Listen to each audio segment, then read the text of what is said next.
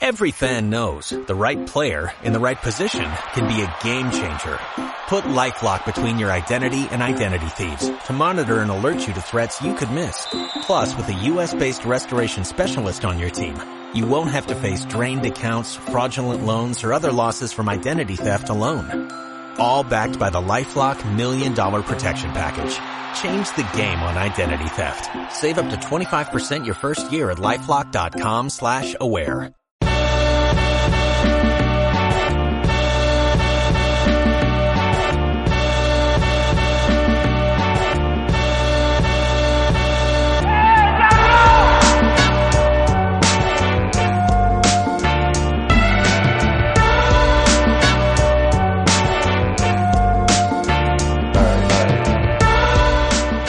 Hola a todos, bienvenidos un día más a Malditos Mavericks, eh, podcast ya post-navideño. Estoy aquí, como siempre, con mi compañero Alejandro Neira. ¿Qué tal estás, Alex? Pues post navideño por poco, ¿eh? Porque es día 7. Día 7, ya ha terminado oficialmente la Navidad. Dios. Para mí. y no, ¿eh? O sea, yo sigo en espíritu. Tú sigues navideño. estudiando, ¿no? Exacto. Bueno, primero pedir disculpas porque hemos bajado un poco el ritmo del podcast estos días, hace 7 días ya que nos subimos, pero bueno, era fiestas, estábamos liados, Alex estaba el pobre estudiando bastante. Encima estoy enfermo hoy, tío. mucho- ¿Estás enfermo? Sí, tío, me, me levanté con dolor de barriga y ahora me tengo que ir a la biblioteca. O sea, un día horrible, pero bueno, por lo menos tengo podcast que es divertido. Sí, media horita de descanso. Eh, tampoco acompañaban mucho los partidos que tuvieron los maps por varios motivos. Uno porque los equipos contra los que se enfrentaron últimamente tampoco eran muy top, no había mucha salsa. Y además porque el equipo estaba un poco cojo, porque faltaba por Singis y Tim Hardaway, que volvió ayer. Sí. Y Bueno, si quieres tío. podemos empezar hablando de esto. Eh, vale, del partido de ayer. Bueno, en general, de, cómo lo han pasado estos días eh, sin, Tim Hardaway y Porzingis, porque se ha notado bastante. Yo diría que se ha notado más la ausencia de estos dos que la de Luca los partidos, la, racha de partidos anteriores. Y creo que es un buen síntoma para el equipo que se note que Tim Hardaway y Porzingis tienen tanto peso, porque la verdad es que están jugando bastante peor sin ellos.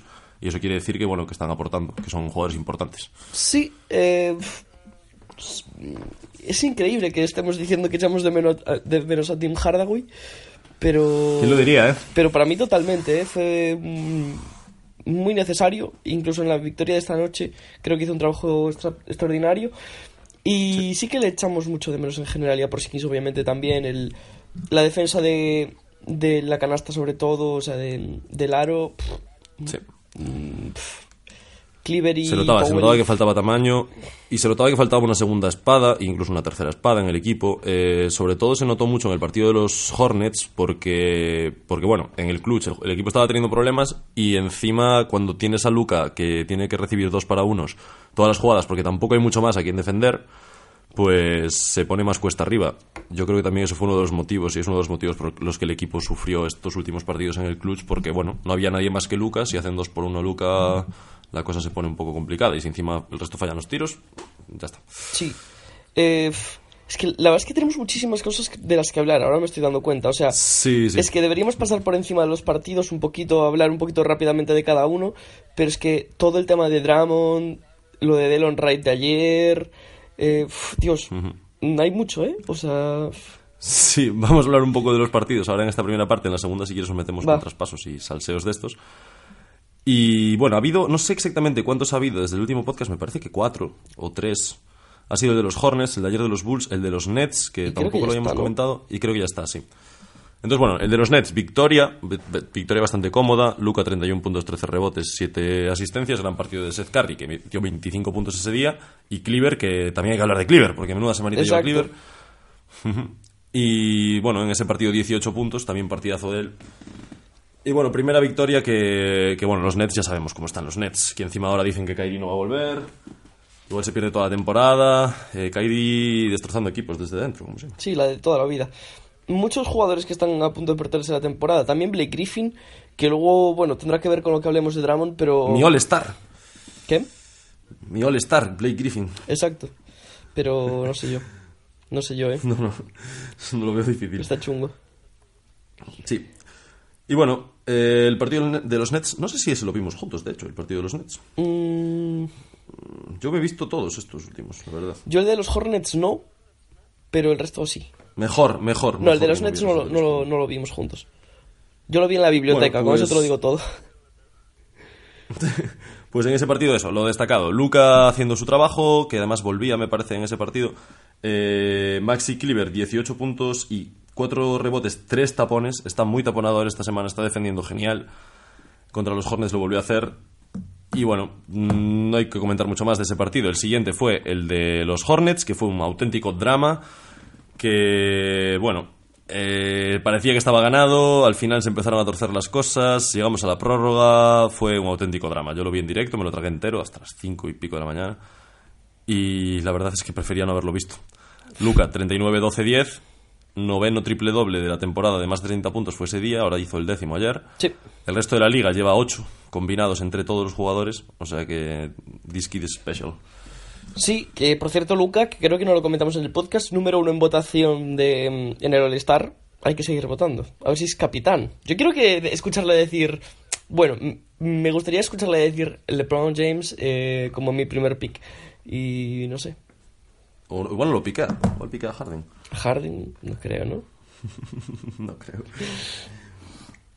Bueno, en el partido de, de Hornets, Maxi Cleaver se terminó de salir, career high con 24 puntos, 6 de 12 en triples, 8 de 14 en tiros de campo, una auténtica bestia, solo un tapón, pero defendiendo muy bien. El resto del equipo, pues un poco más flojo. Dwight Powell rozando el el doble-doble, pero sigue en su línea. Y bueno, destacar de este partido que lo ponía, lo ponía uno de los chicos del Octon Maps, no sé si era Isaac o Nick, que ponía. Hemos perdido un partido en el que empezamos con Barea, Justin Jackson y Powell de titulares, o sea que tranquilos que todo irá bien. Totalmente, ¿eh? Es un poco la lectura. Sí, sí. O sea,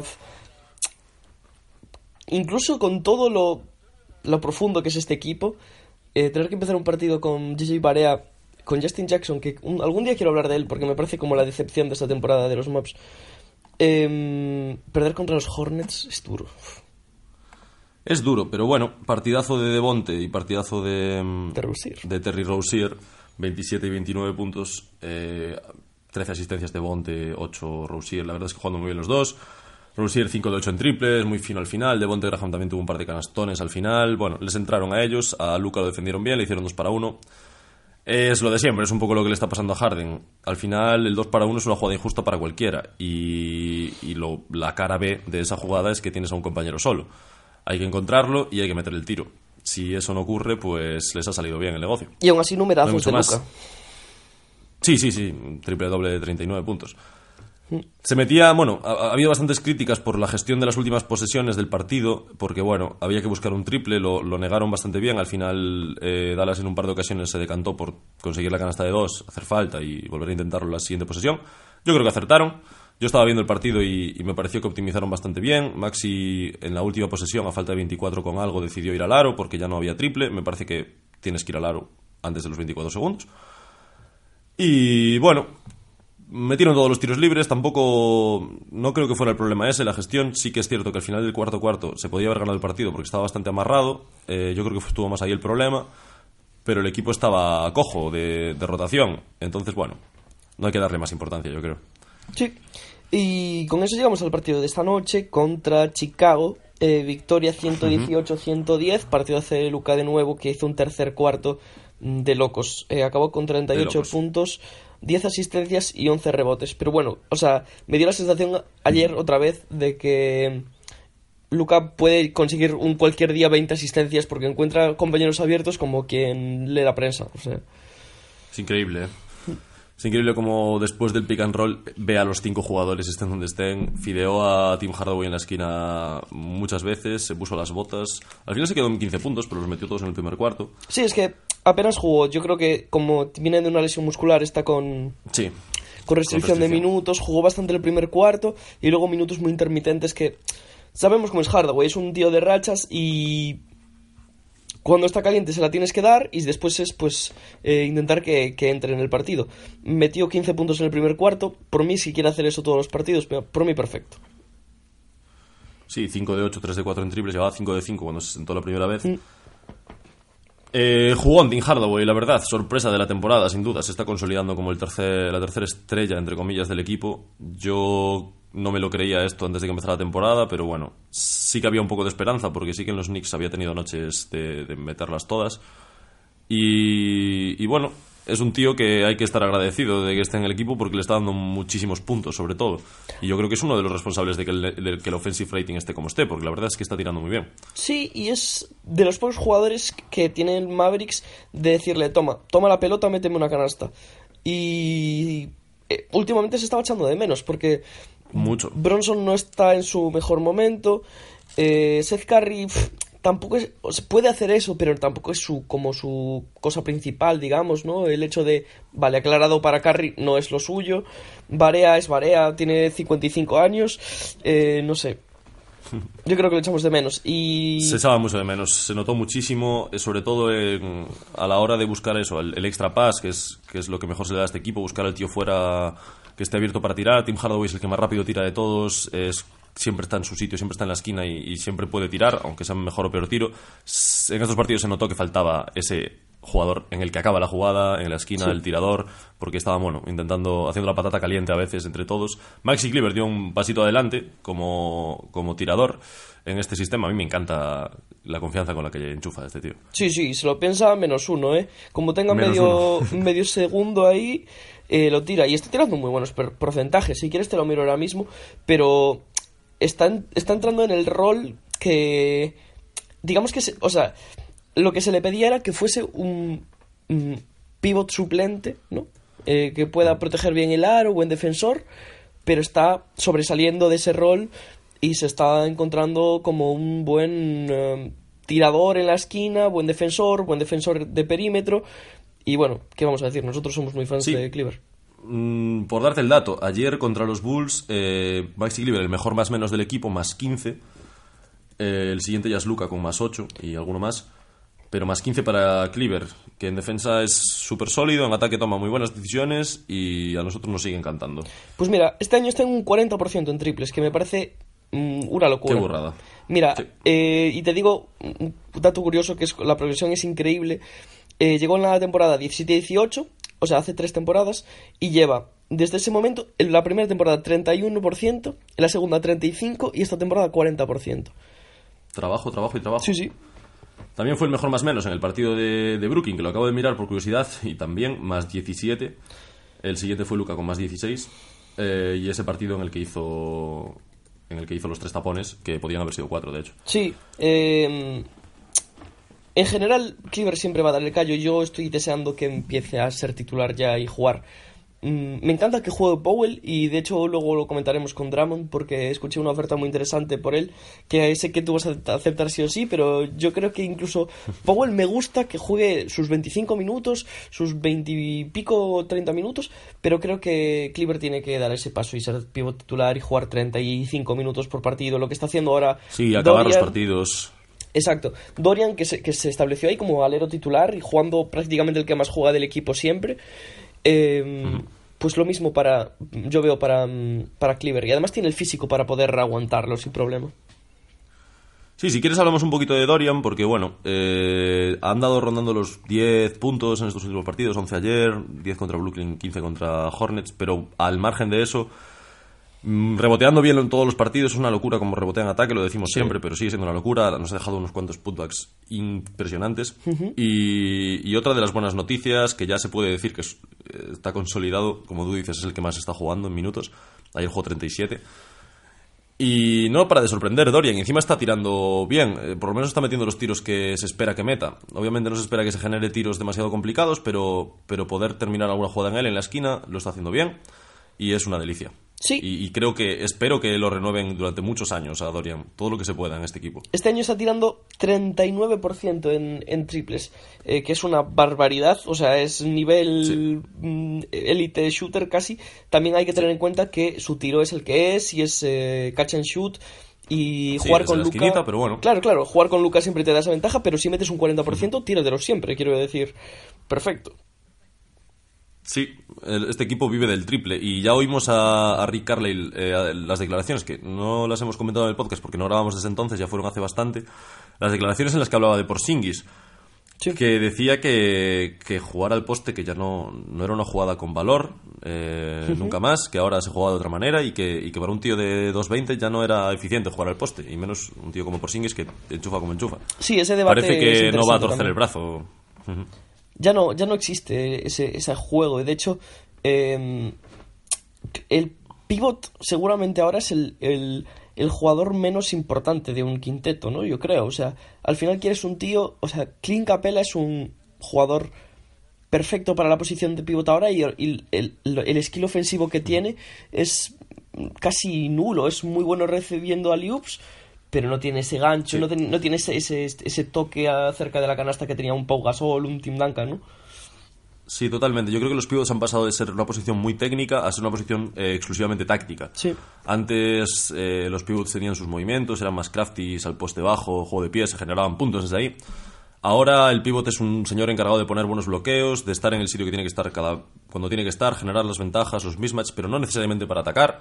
Eh, Porzingis tiene que aprovechar esto, que a veces recibe al poste y le saltan al 2 para 1. Ahí ya está generada la ventaja, no hace falta tirar. Sí. Y yo creo que el pivot ahora mismo sirve un poco más para eso. Buenas continuaciones, buen spacing. Es importante que, que sepa hacer eso bien, pero que no pasa nada si no las mete al poste porque valen dos puntos y se meten menos que, sí, totalmente. que otros situaciones. Eh, comentando este, este nuevos pivots y tal, Daniel Gafford, el pivot de, de Chicago, me encanta. Ya me encantó saliendo del draft. Sí.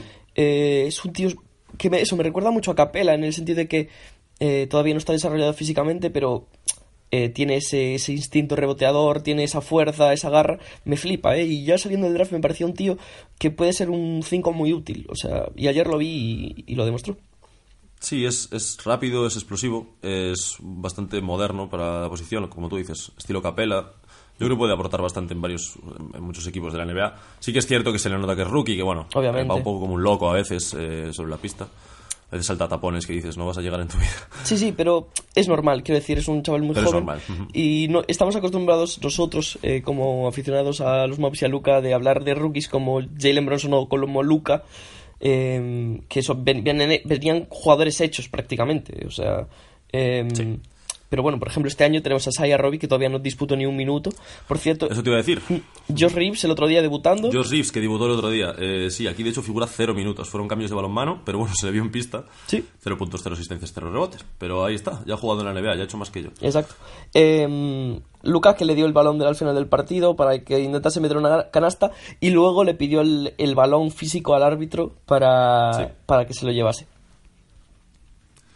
Sí, detallito de Luca, haciendo banquillo. Exacto. Eh, ¿Te parece si pasamos a la segunda parte? Pues que, Dios mío, solo lo de Drummond nos daría para cuatro podcasts. Venga, vamos a pasar a la segunda parte, que hoy tenemos un poquito de prisa, a ver si no nos alargamos tanto como el final. Venga. Un poquito de música.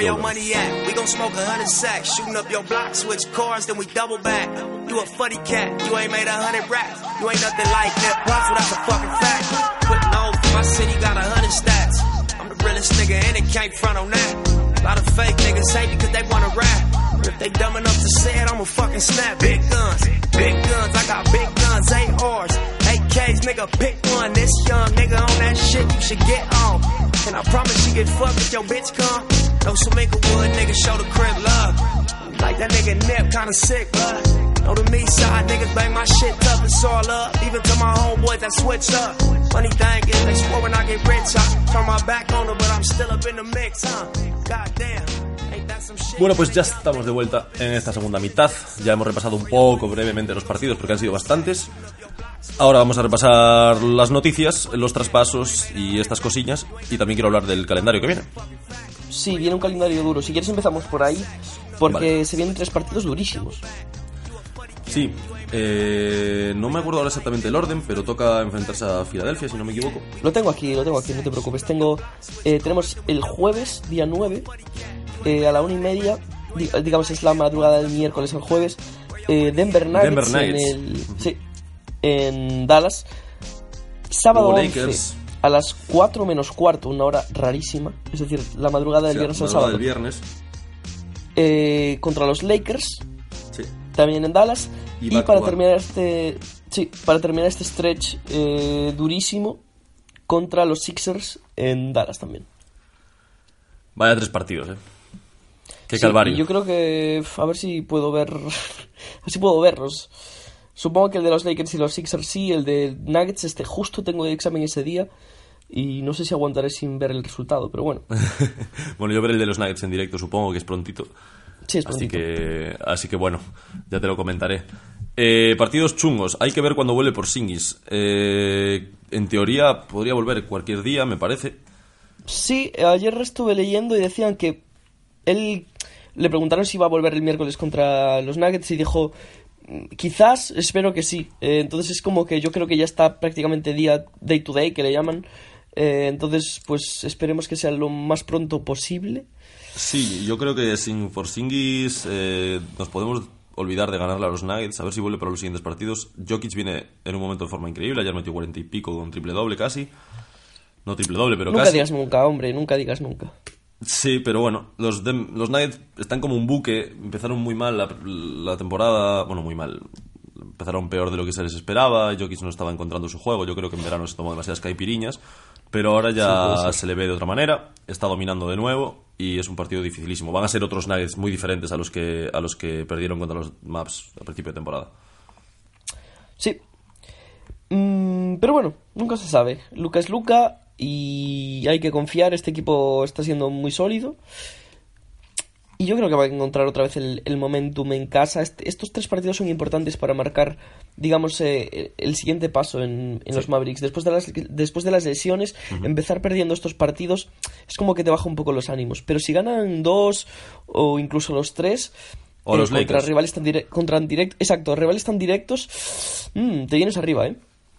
Sí, a ver si vuelve por Singis. Y yo creo que eso es un momento súper importante de la temporada. Ya ha pasado el subión inicial, el problema de las lesiones. Ahora ya estamos adentrándonos ya en mitad de temporada, pasando mitad de temporada. Y hay que empezar a, a consolidarse en esos playoffs. Que ahora mismo la pelea está bastante apretada en el- los últimos puestos. Dallas parece que está un poco salvado de esa.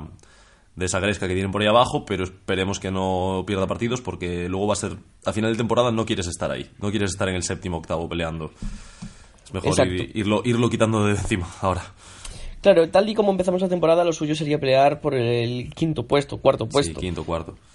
Mm, Entonces, pues bueno, hay que lucharlo y cuanto vuel- antes vuelva por Singis, mejor. Sí, no dejarse llevar porque luego los partidos ya se juegan a otra intensidad y, y es un equipo joven y se puede llevar algún susto. Sí. Eh, Eh, si ¿qué quieres hablamos de traspasos, cuéntame. Eh, Dramon.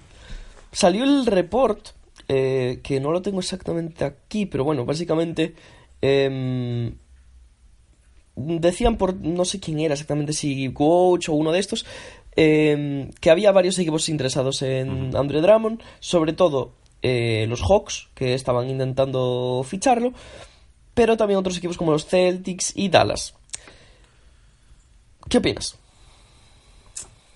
A ver, yo a Drummond le quiero, un poco. Lo sé. Porque Por eso es te de pregunto. Los Pistons y, y no me disgusta del todo. Me parece que está obsoleto en cómo se juega hoy al baloncesto. Pero bueno, todo es encajarlo. Eh, hay pivotes de características similares, como puede ser Stephen Adams, que de hecho es menos skillet que Drummond y que se defiende un poquito mejor. Que bueno, que van encajando y que, y que bueno, en Scanter se me ocurre también que los Celtics me parecería un cambio positivo para ellos, me parece mejor. Drummond y me parece el mismo estilo Sí. de pivot, pero mucho mejor. No sé, tampoco conocemos el potencial de Drummond en un, en un equipo con ritmo y en un equipo con- que juegue algo, porque los Pistons da pena verlos, no juegan a nada.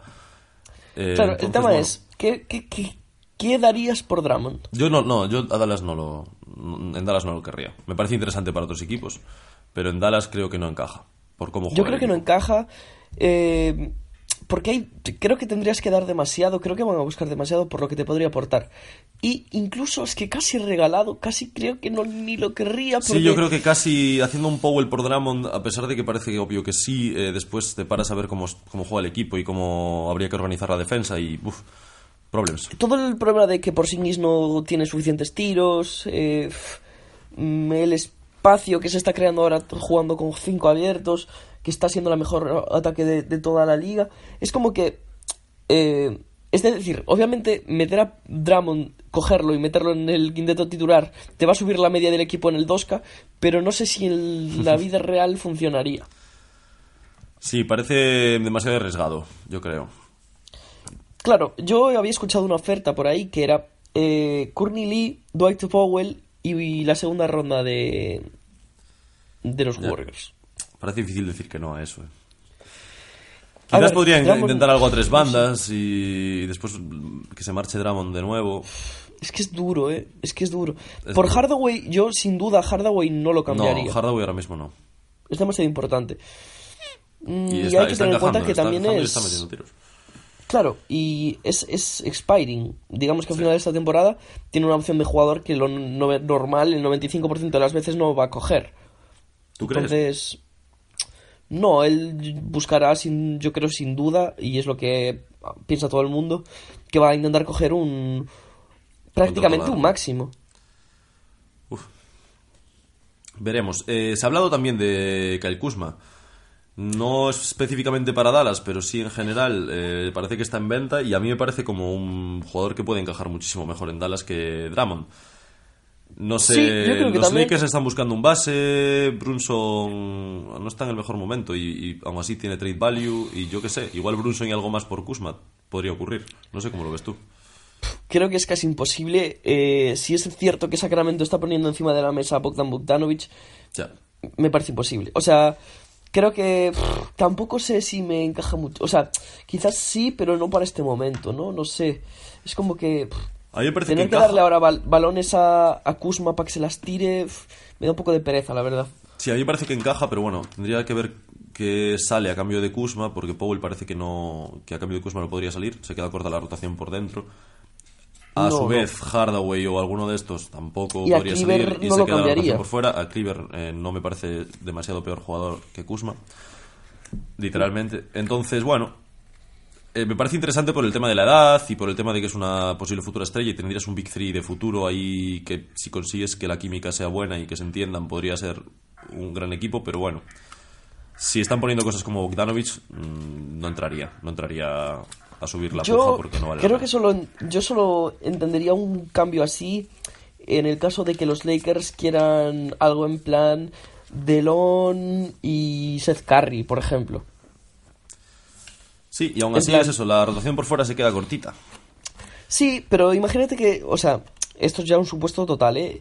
Los Mavericks pierden estos tres partidos, eh, de repente, yo qué sé, eh, Tim Hardaway se resienta de la lesión, es como que tu temporada se va un poco, ve, no, no, no lo ves muy claro, o eso, que, el, yo qué sé, Porzingis tarda 10 partidos más en volver, y es como más apuntar a la temporada que viene.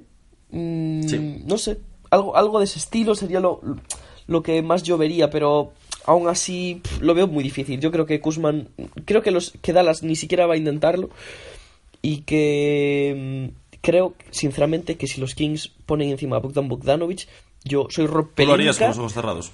pero vamos, o sea, me parece 100 veces mejor jugador. Wow.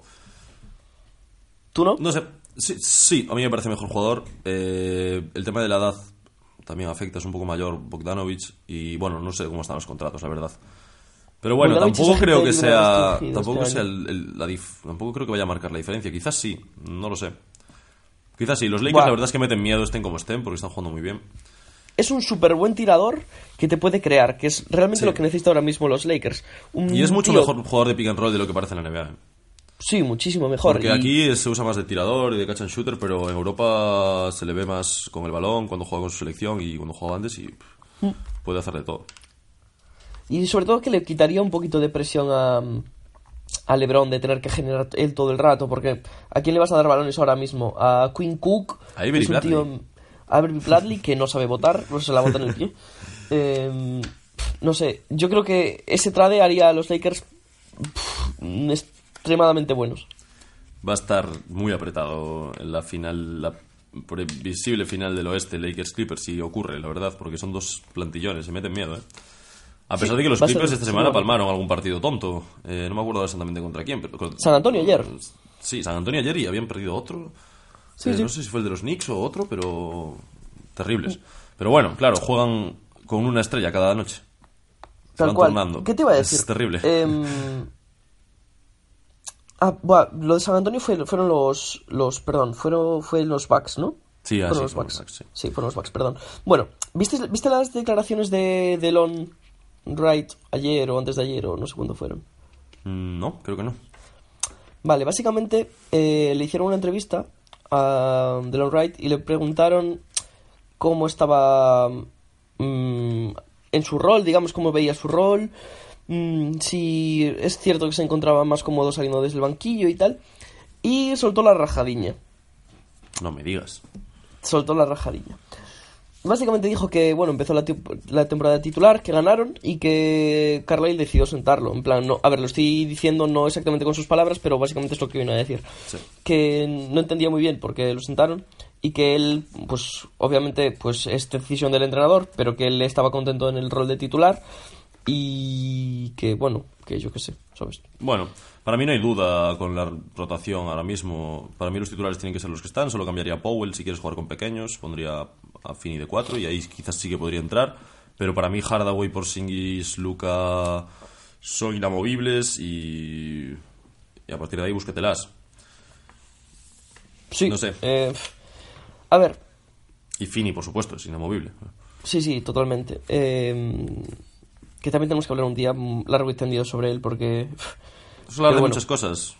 Sí, sí, hay que no hay tiempo, de hecho ya se nos está acabando el tiempo hoy. Eh, pues habrá que ir dejándolo, pero, sí. pero eso, sí. Eh, intentaremos hacer podcast cuanto antes. Cuanto antes. Ahora, después de estar A ver, también partidos... nos tenemos un poco... Perdón, sí. Sí, los tenemos un poco mal acostumbrados, porque esto de grabar Exacto, cada tres días no, no es nuestro estilo. Exacto. Nosotros teníamos pensado hacer un podcast semanal. Lo que pasa es que nos estáis escuchando mucho y nos gusta. Entonces lo hacemos más y los maps también ayudan, porque bueno, son están sorprendiendo, están jugando mejor de lo que pensamos al principio de temporada. Eh, ahora vienen tres partidos complicados, veremos cómo van yendo y veremos si hay mucha salsa para comentar. Igual hacemos un podcast en medio, si no, igual lo dejamos para cuando acaben los tres, porque estamos realmente liados este mes. Recordad seguirnos en redes sociales, en Twitter, en, en YouTube, suscribiros al canal si queréis, estamos en Evox, Spotify, bla bla bla bla bla bla. Recordad votar a Luca para el All-Star, solo hay que poner Luca en Google, darle a Enter y darle a dos botones, o sea que Sí. no hay excusa y a ver si se convierte en capitán. Ya hablaremos de esto cuando se acerque el All-Star y hablaremos de más traspasos cuando los haya, porque estamos acojonados. Aquí no ocurre nada, queda muy poquito para el trade deadline y esto va a explotar en cualquier momento. Sí, sí. Es, que, va a explotar, algo. siempre pasa lo mismo. Eh, haremos un especial trade deadline, yo creo. O sea, Seguro, es que seguro. tiene que pasar, tiene que pasar. Seguro. Y nada. Eh, Bueno. no- lo dejamos aquí. Lo dejamos por aquí. Hasta el próximo podcast. Venga. Hasta luego.